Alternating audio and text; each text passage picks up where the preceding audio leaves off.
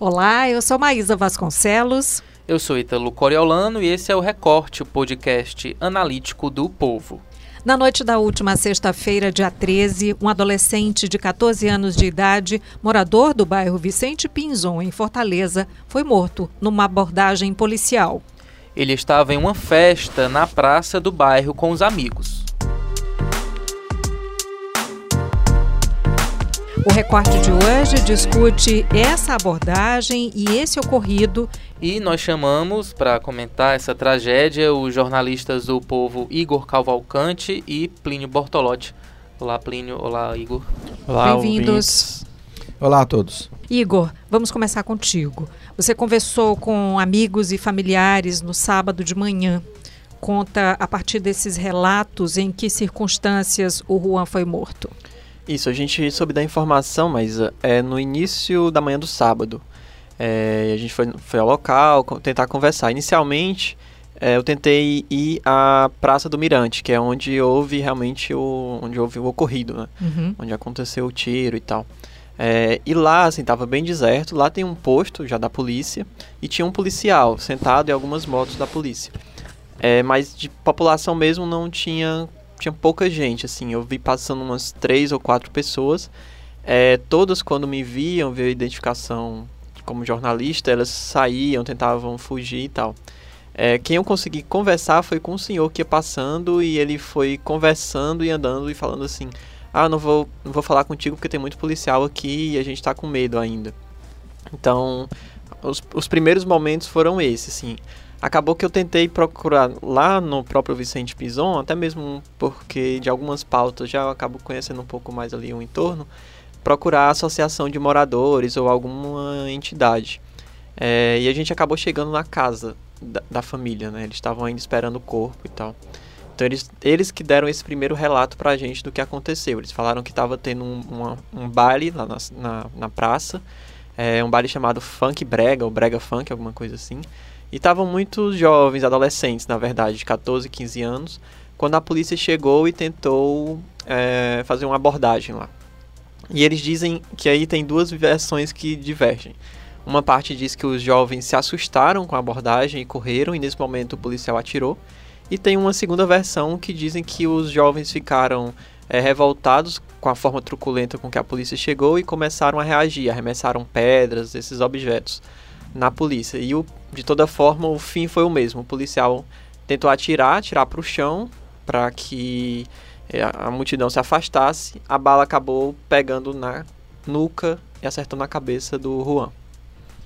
No sábado à noite, moradores do Vicente Pinzon se manifestaram cobrando justiça e criticando a atuação da polícia na região. O repórter Wanderson Trindade esteve no local e conversou com familiares de Juan. Vamos ouvir. Pra eles, todo favelado é marginal, é vagabundo, não é assim não. Nós somos favelados, mas nós temos nossos direitos. Nós. Na favela também tem cidadão. Só tinha adolescente, as crianças tudo competição. E fui pra minha casa. Mentira. Só tinha adolescente. Só tinha adolescente, não tinha bandido. Mentira.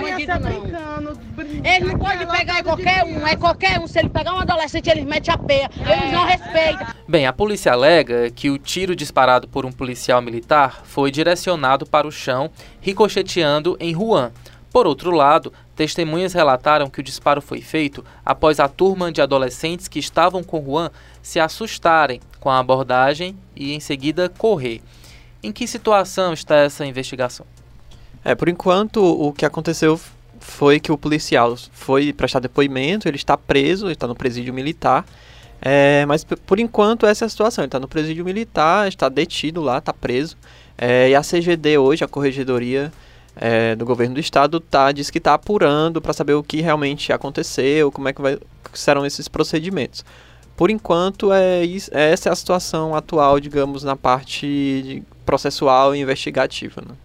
Bom, o que a gente percebe né, na fala aí é que justamente há uma reclamação que ela mais ou menos vai ao encontro de outros acontecimentos, de outras tragédias, de outras mortes, de outras abordagens, que é essa, essa esse tratamento dado, né? Como ela diz aí, é, na favela também tem cidadão, é, não tinha bandido, se eles pegarem qualquer adolescente eles metem a peia essa é uma reclamação que é mais ou menos igual né, em muitos locais da cidade. Inclusive, hoje tem até um vídeo de uma operação, acho que foi no Jacarezinho, em que os, um policial dá dois cascudos num jovem que já está é, rendido, né?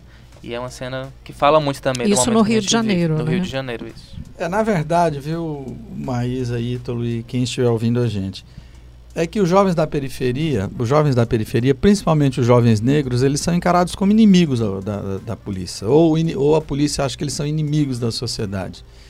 Então é um tratamento bem diferente do que haveria se isso, por exemplo, uma aglomeração de jovens estivesse acontecendo dentro de um shopping ou na praia de Iracema ou, ou na aldeota. Né? O tratamento seria bem diferente.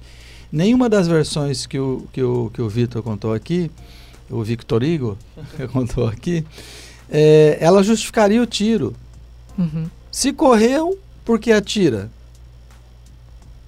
Ele, né? e, e, se, e se houve um, uma, uma ação agressiva do, dos, dos, dos, dos jovens, ainda que tenha havido, o recurso seria dar um tiro? Com arma de fogo, né? É, é. Então você veja, tem uma, uma questão interessante, Maísa, que essas abordagens da polícia, a meu ver, não são erro, não são, não são despreparo, é um método, no mínimo, e no máximo uma política, né, que é implementada na polícia militar, de você atira primeiro e pergunta depois. E porque você veja, essas chamadas abordagens desastrosas, elas são muito comuns. Eu já escrevi um artigo há uns três anos, dois, três anos atrás, e o seguinte: não será o último caso. Esse também não será, infelizmente. Eu, eu, eu, eu relacionei só o ano passado, houve seis dessas chamadas abordagens desastrosas. Eu tenho aqui relacionado, depois, inclusive, tirando aqueles casos emblemáticos, como foi aquele caso da Raul Barbosa, que houve metralhar um carro de, de amigos que estavam vindo do aeroporto, e, e também um caso muito emblemático do Bruce, né? Daquele menino que foi morto na garupa da, da motocicleta pai. do pai. Uhum. Então, quem tem que ser responsabilizado por isso, a meu ver, é diretamente o governador do estado não é? E se você pegar o secretário da Segurança Pública, eu, eu ultimamente eu não tenho nem visto o que ele faz, mas que, quem de vez em quando eu olhava as redes sociais dele, ele tem um discurso belicoso, um discurso de guerra, um discurso de confronto, né? Isso leva a que o policial se sinta à vontade para fazer esse tipo de coisa. Então eu acho que tem que ter uma intervenção muito séria do, do, do, do, do governador nesse aspecto, e, e, de, de modo a a, a, a reduzir ou eliminar essas situações. Tem um fato muito interessante que a Suprema Corte Americana, desde 1982, ela proíbe que se atirem os suspeitos fugindo, ainda que seja um criminoso. E por que, que eles fizeram isso? Isso reduziu bastante o número de mortes pela polícia lá. Porque no, num tiroteio, a, na maioria das vezes, quem morre é, o, é a pessoa que não tem nada a ver com aquela história. Então, eu, eu não conhecia essa, essa medida do Suprema Corte, eu vim conhecer recentemente. Mas antes de conhecê-la, eu sempre digo o seguinte: é melhor um suspeito fugir ou melhor um criminoso fugir do que você matar uma pessoa que não tem nada a ver com aquela história. Mas a polícia pensa exatamente o contrário, porque, sei lá, talvez eles pensam que a gente viva no faroeste ainda, né? Bom, na semana passada, aqui mesmo no Recorte, nós falamos que o Anuário Brasileiro da Segurança Pública deste ano apontou crescimento no número de mortes decorrentes de intervenção policial. Isso se dá é, no país como um todo, né? Tem estados em que isso é bem assustador mesmo. Como é que vocês analisam essa situação? colocando aí é, como é, né, baliza o, a, a morte recente desse menino no final de semana. Eu acho que de maneira geral o que talvez mais contribua para isso é esse discurso que a gente vê reproduzido tanto nacionalmente quanto em cada estado a gente percebe que sempre tem ali um personagem que reforça um ou mais, né, personagens que reforçam esse tipo de discurso belicoso, de reagir, de, de que a polícia realmente tem que atirar para matar. É, é uma coisa que a gente vê também muito em redes sociais, assim, então... É, Os comentários, né? Os exatamente. comentários das matérias são sempre muito violentos. E é sempre uma tentativa de relativizar, né? Quando, por exemplo, é natural que uma comoção se crie em torno do Juan. Aí vem o pessoal nas mídias sociais, eu nunca vi uma reação dessa quando o policial morre num confronto. É totalmente, são, total, são situações totalmente diferentes, né? Não, mas você veja só, mas quanto mais a polícia mata, mais ela morre. Porque se você, eh, se você é, é um, há um nível muito alto de policiais que morrem no Brasil também. Né? Porque quanto, quanto, quando, quando você parte para esse, é, esse método, que é um método de, de guerra que você tem que agredir, você tem que atacar, o ataque também vem do outro lado. E, obviamente, você tem que lamentar quando o policial morre. Não é? Por isso que os, especialistas, os maiores especialistas em segurança dizem o seguinte, a, a, a ação policial tem sucesso quando o criminoso vai preso e o policial volta vivo para casa. Então, esse, esse, esse é um sucesso do, do, do, de uma operação. É óbvio que o policial morre bastante no Brasil e, obviamente, tem que se lamentar isso. Mas é fruto de uma política dessa, de uma política de enfrentamento, de agressão e uma política que leva a esse tipo de, de, de procedimento, porque depois se perdem todas as medidas, né? as medidas vão se perdendo. Aí eu acho que esses números ficam ainda mais alarmantes quando a gente relaciona com outros, quando a gente percebe o contexto que se dá. Porque eu não sei exatamente o dado do anuário, mas se a gente pegar do Atlas né, da violência, que saiu no meio do ano mais ou menos, 75% das mortes eram de pessoas negras. E é um caso que foi do Juan também, né? Ele era negro, ele é negro. É, então, realmente, isso, é, são números alarmantes que se repetem no Brasil todo, então a gente percebe que não é uma coisa aleatória, é uma coisa realmente, como o Plínio falou, é um método, é uma coisa que se repete, que a gente vê com uma grande frequência, tanto nos homicídios em geral, quanto em homicídios por intervenção policial. Tem uma, inclusive um comentário que a gente sempre vê que é que dizem, né, os, os comentaristas né, de portal, como a gente diz, eles dizem mais um CPF cancelado. Pois é, eu li isso, não sei onde numa dessas redes sociais, esse método leva a isso. Essa, essa, essa matéria que eu estava lendo aqui sobre essa decisão da Suprema Corte, que eu vi na BBC, no, no BBC Brasil, eles dizem que é, apenas 500 policiais americanos né, é, usam arma durante é, é o, o, o, seu trabalho. Diz que a grande maioria dos policiais americanos se aposenta sem nunca ter dado um tiro na vida. É, em confronto, né? Porque eles treinam bastante.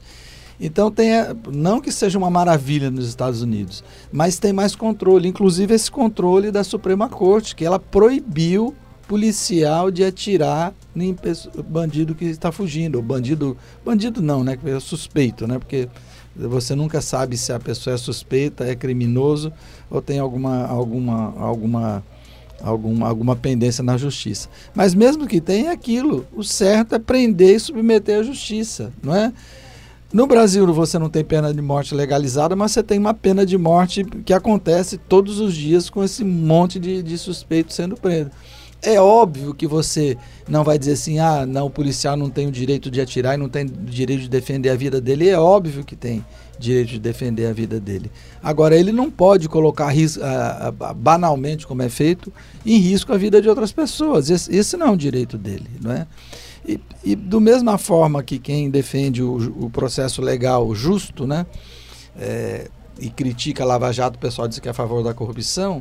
Quando você diz isso, as pessoas dizem que você é a favor de bandido.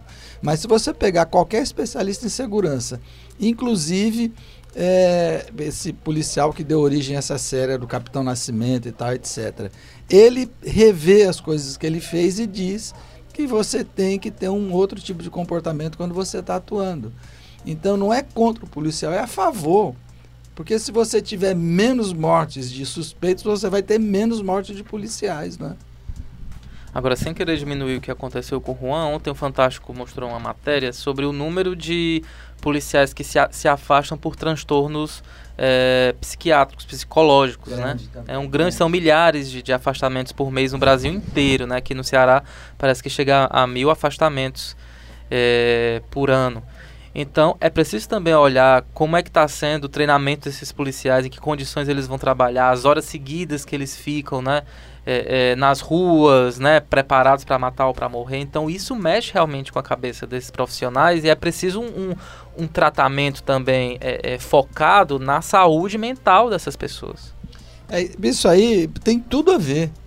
Porque se o policial trabalha num ambiente ultra tensionado em que ele é obrigado a, a mostrar serviço em esses confrontos, obviamente ele vai ficar mais, eh, enfim, vai, vai estar mais tendente a ficar doente. Porque o cara não sabe se vai voltar vivo para casa. Né? Agora, se ele vive numa situação mais segura, obviamente ele vai também ter menos problemas psiquiátricos. Agora, é óbvio que a polícia tem um monte de problema, né? Ganha pouco, trabalha muito. É, a, a, a, disciplina nos quartéis é uma disciplina que às vezes o cara vai preso por, porque a farda está mal arrumada, alguma coisa assim. É óbvio que o esse, essa questão do policial tem que ser vista, mas não pode desculpar o que acontece, não é? Não pode, né? Quer dizer, Alguém tem, por isso que eu digo, né? O governador, o secretário da segurança tem de ser chamados a atenção.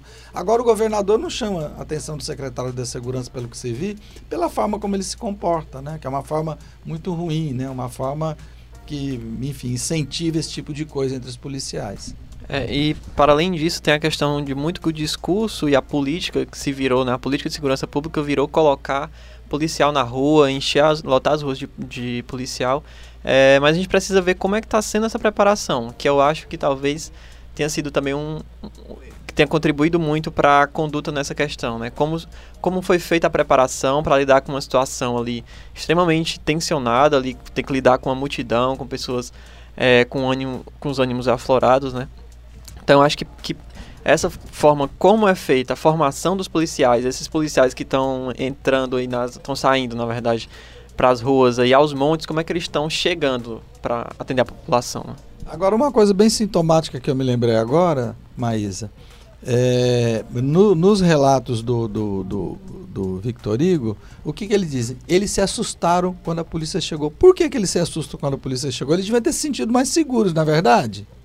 Sim. Chegou a força policial, as pessoas que vão nos proteger, etc. Não, as pessoas da periferia se assustam com a polícia. No caso, os meninos se assustaram, de um modo ou de outro, né? Uhum. Então é, é, outra coisa a se pensar. É a imagem a, construída a, negativa, a né? A imagem é muito negativa, porque, porque, porque eles se assustam com a, com, a, com, a, com a polícia chegando? Porque certamente eles não têm uma boa referência da polícia, né? É isso. Muito obrigada, então, Plínio. Muito obrigada, Vitor Igor. Obrigado. obrigado, Igor. Obrigado, Plínio. Esse foi o Recorte, episódio 146. A gente volta amanhã. Tchau.